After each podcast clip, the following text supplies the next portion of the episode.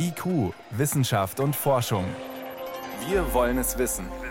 Ein Podcast von Bayern 2. Ja, ich erinnere mich gut daran.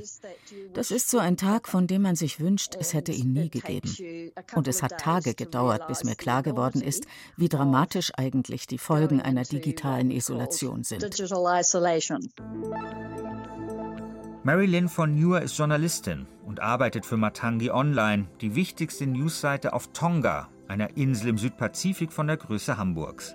Etwa 100.000 Menschen leben auf Tonga und die stehen am 20. Januar 2019 ab etwa halb neun Uhr abends vor einem Problem. Es gibt kein Internet mehr. Gar kein Internet. Nichts. Es ist einfach weg. Keine Seite öffnet sich, keine Mail kommt an, kein einziges Bit bewegt sich. Und schuld daran ist ein kaputtes Unterseekabel.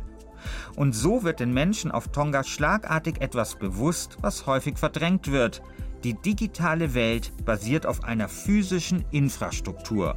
Und Unterseekabel sind ein wichtiger Teil von ihr. Unterseekabel. Lebensadern der Informationsgesellschaft. Eine Sendung von Christian Schiffer. It happened on a Sunday evening. You see, Passiert ist es an einem Sonntagabend. Da kam ein Öltanker an. Das ist nicht ungewöhnlich, denn wir brauchen Öl, um unsere Dieselgeneratoren am Laufen zu halten. Weil am Sonntag niemand arbeitet, müssen die Tanker bis zum Montag warten, bis sie in den Hafen einlaufen können. Das Schiff setzte also Anker und erwischte dabei das Kabel, das unsere Insel mit dem Rest der Welt verbindet. Als man den Anker gelichtet hatte, hing das Kabel daran wie Spaghetti. Tja, und dann fiel das Netz aus. Als wir dann am Montagmorgen zur Arbeit gingen, gab es immer noch kein Internet. Und so ging es los.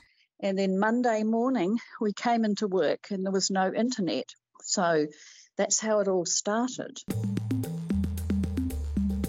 Das Internet fällt andauernd aus. In Indien kommt es allein 2020 zu 129 kleineren und größeren Blackouts. Im selben Jahr sorgt der kuriose Fall eines walisischen Dorfes für Schlagzeilen. Dort fällt 18 Monate lang jeden Tag das Internet aus, fast genau immer um 7 Uhr in der Früh. Irgendwann stellt sich heraus, Schuld ist ein alter Fernseher, der elektronische Störungen erzeugt und so das Netz in die Knie zwingt. Kurios auch der Fall einer 75-jährigen Georgierin, die 2011 ein Kupferkabel durchtrennt und so ganz Armenien für mehrere Stunden ins digitale Limbo stürzt. Und auch Unterseekabel werden immer wieder beschädigt. Schleppnetze und Anker sorgen regelmäßig für größere Blackouts, etwa im Jahr 2000 in Japan, Südostasien und Australien, 2010 in Südafrika und 2012 in Ostafrika. 2017 reißt ein Schiff ein Internetkabel am Horn von Afrika mit. In Somalia bricht daraufhin das Internet für drei Wochen zusammen. Aber es sind nicht nur Unfälle, die zum Blackout führen können. Forscher warnen zum Beispiel davor, dass starke Sonnenstürme die Unterseekabel beschädigen könnten, vor allem in den hohen Breitengraden, insbesondere also zwischen Europa und den USA.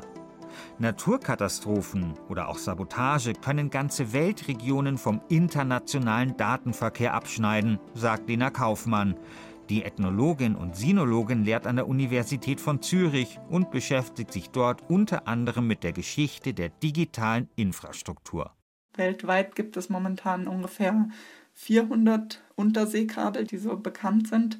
Und was Sie jetzt gerade angesprochen hatten, also zum Beispiel Tonga, das sind dann die Regionen, die mit viel weniger Kabeln erschlossen sind. Und bei denen sind dann die Folgen auch wesentlich dramatischer. Overseas phone calls were out. Überseetelefonate waren nicht mehr möglich. Wir konnten keine E-Mails mehr schreiben, kein Geld überweisen und auch kein Online-Banking benutzen. Die Airport-Terminals waren offline. Niemand konnte mehr Flugtickets buchen oder im Internet surfen. Wir konnten nicht mehr chatten und bekamen auch keine Wetterwarnungen mehr, was bei uns hier im Südpazifik ein echtes Problem ist. Wir konnten nicht mehr googeln, wir konnten keine Daten mehr hin und her schieben und kein Netflix schauen. Schlimm auch Facebook, das in Tonga sehr beliebt ist ist, war offline und so konnten viele von uns nicht mehr mit ihrer Familie kommunizieren. Hotelbuchungen, Flugbuchungen, alles war weg. Keine Downloads, keine Uploads, alles tot. Das ist eigentlich auch das Faszinierende an diesem Thema, weil wir nehmen das immer so wahr, das Internet ist so, man kann es eigentlich gar nicht greifen und es existiert einfach. Also tatsächlich sind dann aber so ganz banale Dinge oder ganz weltliche Dinge wie Erdbeben oder auch Tsunamis, Taifune, Schleppnetze von Fischern oder Anker und so weiter, die diese Netze verletzen können. Auch Sabotageakte hat es auch schon gegeben. Da sind dann zwar normalerweise Kabelschiffe immer direkt unterwegs, die die dann auch reparieren. Im Fall von Tonga ist im Januar 2019 gerade kein Reparaturschiff in der Nähe, zum Leidwesen der Inselbewohner. Aber nicht nur das Reparieren von Unterseekabeln ist aufwendig und kompliziert. Schon das Verlegen eines solchen Kabels ist eine Mammutaufgabe. Das Kabel muss straff auf dem Meeresgrund liegen, aber auch nicht so straff, dass es sofort reißt, wenn es von einem Schiff berührt wird oder die Erde bebt. Sitzt es zu locker, dann können sich Schleppnetze oder eben Anker darin verfangen. Weil das aber doch immer mal wieder passieren kann, sind Orte wie Tonga, die nur an einer einzigen Unterseeverbindung hängen, mittlerweile eher selten geworden. Also eine wichtige Strategie sowieso im Netzbau ist, dass man immer Redundanz versucht zu schaffen. Und also natürlich versucht man auch die Technologien, also die Kabel selber zu verbessern. Also da gibt es auch spezielle Kabel für Unterwasser.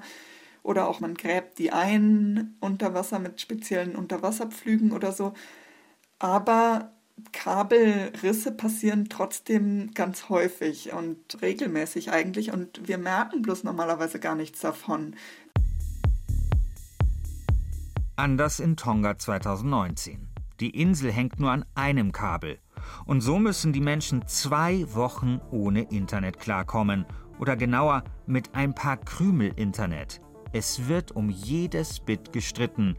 Mit ein wenig Gefrickel kann man zwar eine Satellitenverbindung aufbauen, aber das bisschen Bandbreite ist für die politische und wirtschaftliche Elite des Landes reserviert. Für Otto Normaltonga werden Zelte errichtet, vor denen sich lange Schlangen bilden und in denen jeder 20 Minuten am Tag ins Netz darf, um die allerwichtigsten Dinge zu erledigen. Geld überweisen, mit den Lieben chatten und sich informieren, wie lange das sehnlich erwartete Internet-Reparaturschiff eigentlich noch bis Tonga braucht. Tonga geht durch zwei Wochen der digitalen Entbehrung, aber so ist das eben dass das Internet auf Kabeln basiert, fällt meist erst dann auf, wenn die Kabel nicht mehr so funktionieren, wie sie sollen.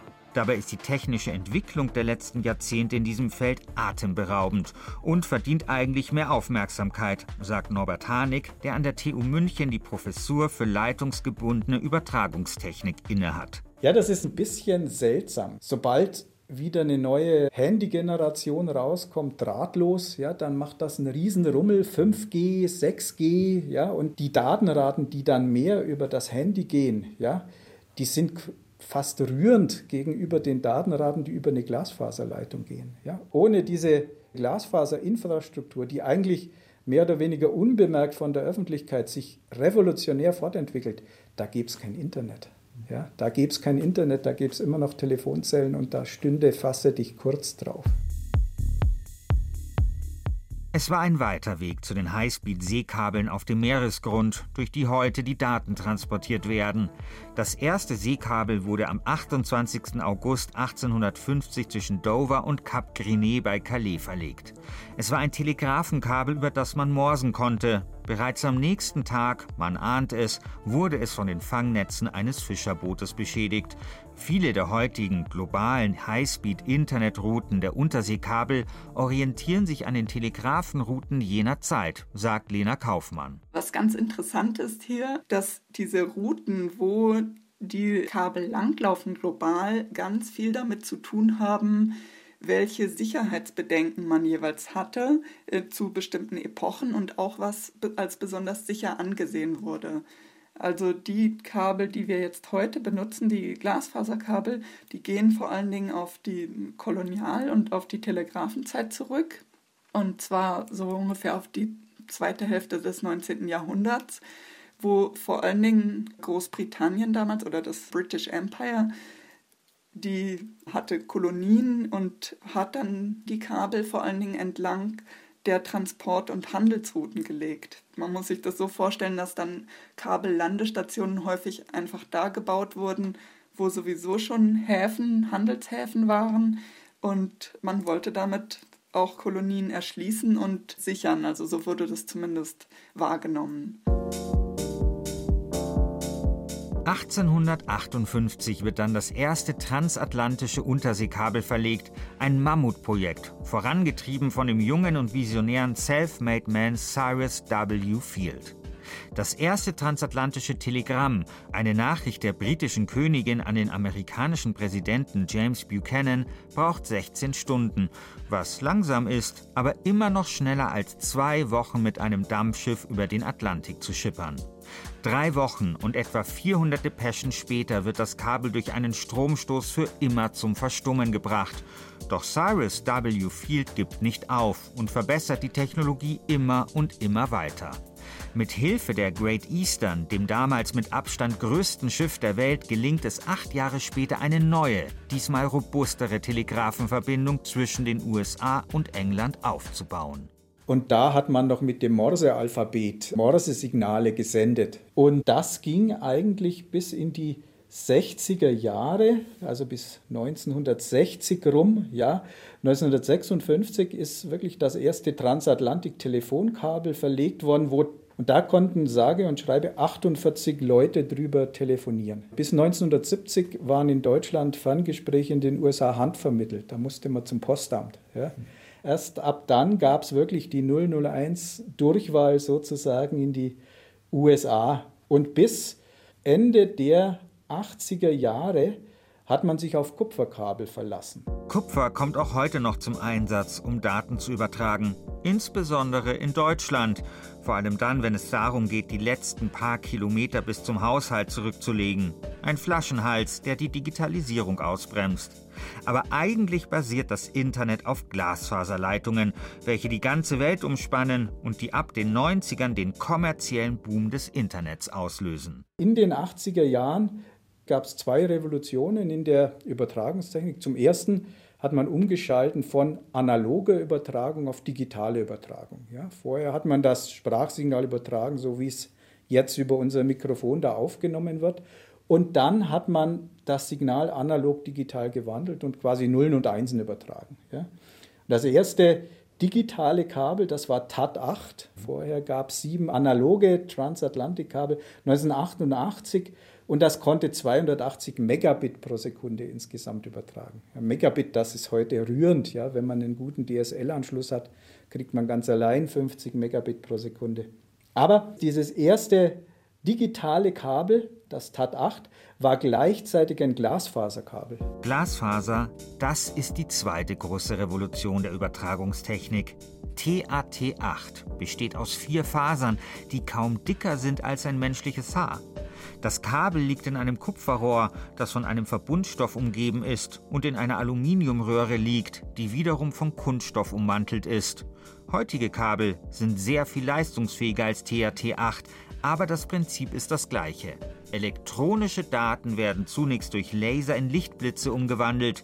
Milliarden solcher Lichtblitze rasen jede Sekunde durch die Glasfaser und übertragen die Nullen und Einsen, aus denen dann irgendwann wieder E-Mails werden, Tanzvideos oder Essensbilder, die auf Instagram gepostet werden. Man ist da umgeschwenkt vom Kupferkabel zu Glasfaser und damit konnte man 280 Megabit pro Sekunde übertragen. Das war damals schon revolutionär. Also Glasfaser und digitale Übertragungstechnik. Ja? Und damals musste man dieses digitale Signal noch sehr oft regenerieren, weil es keine Lichtverstärker gab. Da musste man also das Signal vom optischen ins elektrische zurückwandeln und dann wieder neu formen, mit einem neuen Laser senden wieder. Und in diesem TAT8-Kabel, da waren 109 dieser Repeater drin. Ja, und das war ein riesiger, riesiger Aufwand. Glücklicherweise wurde Ende der 80er Jahre ein optischer Verstärker entwickelt und so konnte man das Lichtsignal ohne eine einzige Regeneration 6000 Kilometer durch den Atlantik und 9000 Kilometer durch den Pazifik übertragen. 2001 wird das berühmte Unterseekabel TAT-14 eingeweiht, das Europa mit den USA verbindet. TAT-14 ist sündhaft teuer. Die Kosten von insgesamt 1,3 Milliarden US-Dollar werden von 50 Telekommunikationsanbietern aufgebracht, darunter auch die Deutsche Telekom. Das Unterseekabel pumpt damals die gigantische Menge von 640 Gigabit pro Sekunde durch die Leitung. 2020 wird TAT 14 schon wieder stillgelegt, weil es mittlerweile einfach zu schwachbrüstig ist. TAT 14 ist aber zugleich eines der bekanntesten Internetkabel und das hat mit den Enthüllungen von Edward Snowden zu tun. 2013 kommt so heraus, dass der britische Geheimdienst GCHQ sein Ohr auf die unterseeische Datenautobahn gelegt hat. Wenn dieses Kabel an den Strand geht, dann kommt man an die Glasfaser ran und wenn man die ein bisschen biegt, ja, quasi um den Finger biegt, dann wird ein bisschen was von dem Licht abgestrahlt und wenn man da intelligent rangeht, kann man an die Daten rankommen. Mhm. Damit hat man natürlich das Signal noch nicht entziffert, denn die wichtigen Signale sind, sind, äh, sind verschlüsselt. Ja, man muss die Verschlüsselung knacken und dann könnte man quasi mithören, was wichtige Leute da sich zu sagen haben. Ja. Prinzipiell geht das schon. Eigentlich sollte schon die Telegrafenverbindung zwischen den USA und England dem Weltfrieden dienen. Und so wie heute Mark Zuckerberg, der Chef des Internetunternehmens Meta, das mal Facebook hieß, keine Gelegenheit auslässt, um in salbungsvollen Worten die verbindende Macht seiner Internetplattformen anzupreisen, so glaubte auch Cyrus W. Field, sein Telegrafenkabel würde die Welt enger zusammenrücken lassen. Und auf gewisse Weise stimmt das auch, nur dass das Zusammenrücken oft auch Reibereien nach sich zieht. Telegrafenverbindungen werden in Kriegen schnell zu strategischen Zielen. Im Ersten Weltkrieg kappen die Engländer sofort alle fünf deutschen Unterseekabel. Die Deutschen weichen auf die Kabel der anfangs noch neutralen USA aus, doch deren Kabel werden wiederum von den Briten abgehört, die zudem die deutsche Verschlüsselung geknackt haben.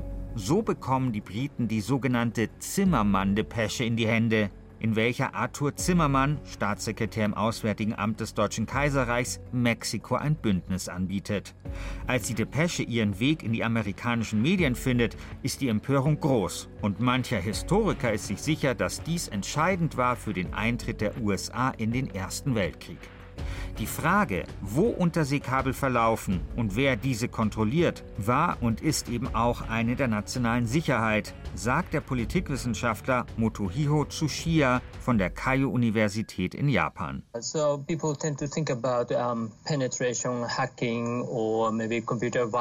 Die Leute denken bei Cybersicherheit immer an Hacking, an Computerviren und so weiter. Aber der Cyberspace hat eine physische Dimension. Unsere Daten werden in Rechenzentren gespeichert, auf Servern und das Rechenzentrum selbst ist einfach ein Gebäude. Und das alles ist mit Kabeln verbunden, mit Glasfaserkabeln. Und das alles ist ein wichtiger Aspekt des digitalen Zeitalters.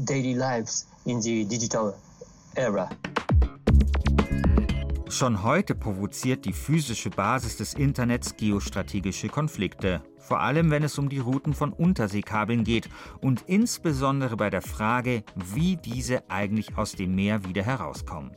Ein Beispiel. Zusammen mit einer chinesischen Holding haben Facebook und Google ein Unterseekabel verlegt.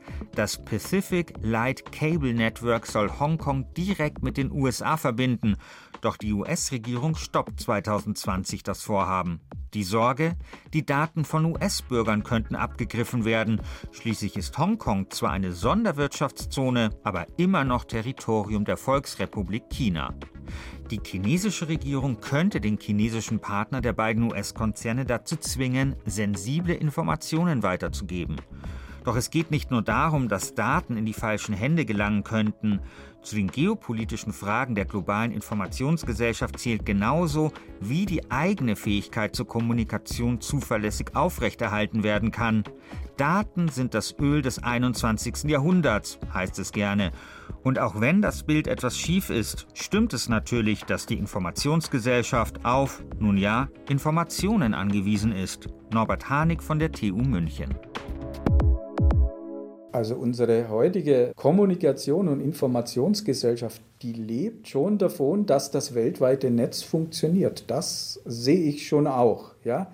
Und wenn ein wichtiges Glasfaserkabel gekappt wird, zum Beispiel zwischen Europa und Indien oder China, dann hat das Auswirkungen. Ja? Wenn eine deutsche Bank mal ihre Abrechnungen nicht machen kann, weil in Ägypten oder vor der ägyptischen Küste ein Glasfaserkabel gekappt worden ist. Das stimmt schon, aber es werden ja auch Gegenmaßnahmen ergriffen. Also es ist nie so, dass zwischen zwei wichtigen Enden nur ein Glasfaserkabel liegt. Es liegen immer mindestens zwei. Die Kabel sind zudem räumlich verteilt. Manche Kabel zwischen den USA und Europa führen beispielsweise quer über den Atlantik, andere machen einen Umweg über den Norden und verbinden auch gleich Island und Grönland mit schnellem Glasfaserinternet. Wenn das eine Kabel etwa wegen eines Erdbebens ausfällt, dann nehmen die Daten einfach einen anderen Weg. In der Regel bekommen wir als Otto-Normalnutzer solche Störungen dann gar nicht mit.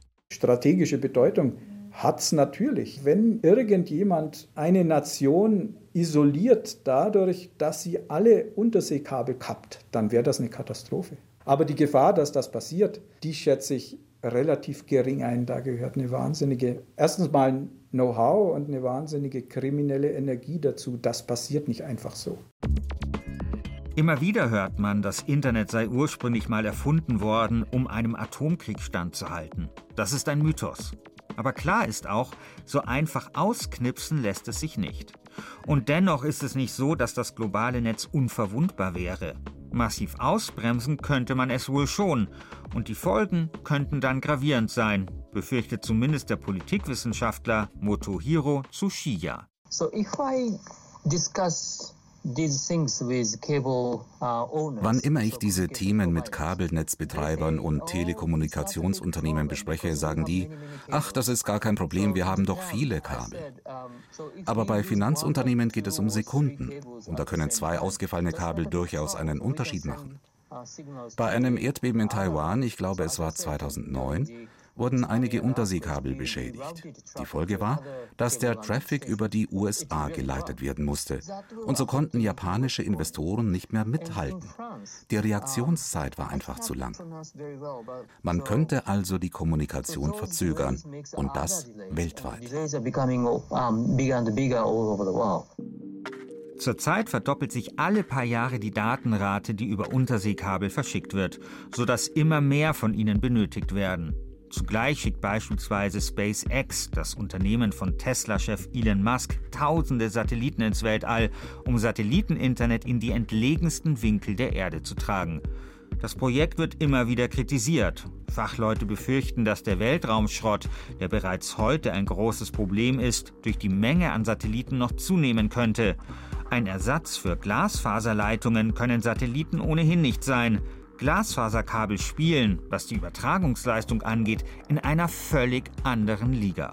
In Tonga allerdings könnte Satelliteninternet eine sinnvolle Alternative sein, vor allem dann, wenn wieder mal das einzige Unterseekabel von einem Schiffsanker zu Spaghetti verarbeitet wird und die kleine Insel im Südpazifik plötzlich abgeschnitten ist vom Rest der Welt. Yes, I think the government realized although it had in theory got a plan B, ja, ich glaube, die Regierung hat das Problem erkannt.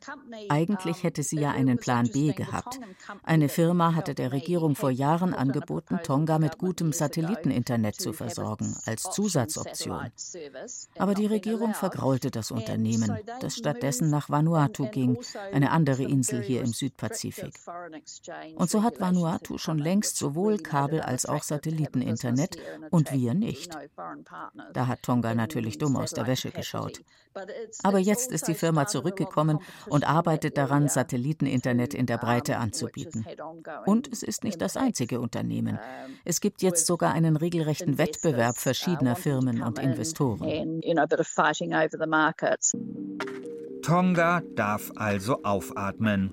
Und auch der Rest der Welt sollte nie vergessen, dass die digitale Sphäre nichts ist ohne ihre physische Basis.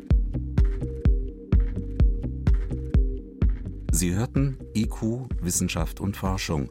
Heute mit dem Thema Unterseekabel, Lebensadern der Informationsgesellschaft. Eine Sendung von Christian Schiffer, Redaktion Helmut Nordwig.